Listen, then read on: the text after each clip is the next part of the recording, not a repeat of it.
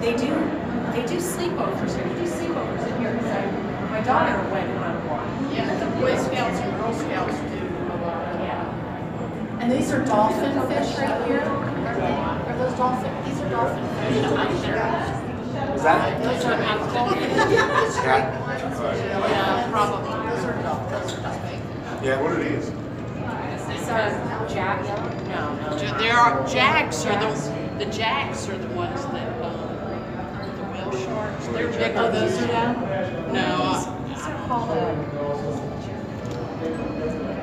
I'll it's just, called fi- I should uh, yellow, fix. yellowfish. I'll fix it when I get back. I don't know, you don't remember that? I don't know, but they stay together. Yeah, they do.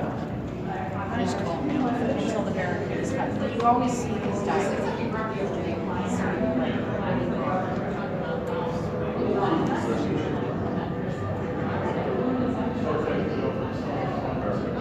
So you, are you from Atlanta? No, my parents.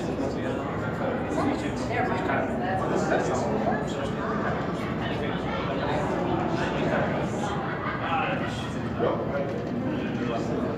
What do you think, yours okay? Unless you have a different part to talk about.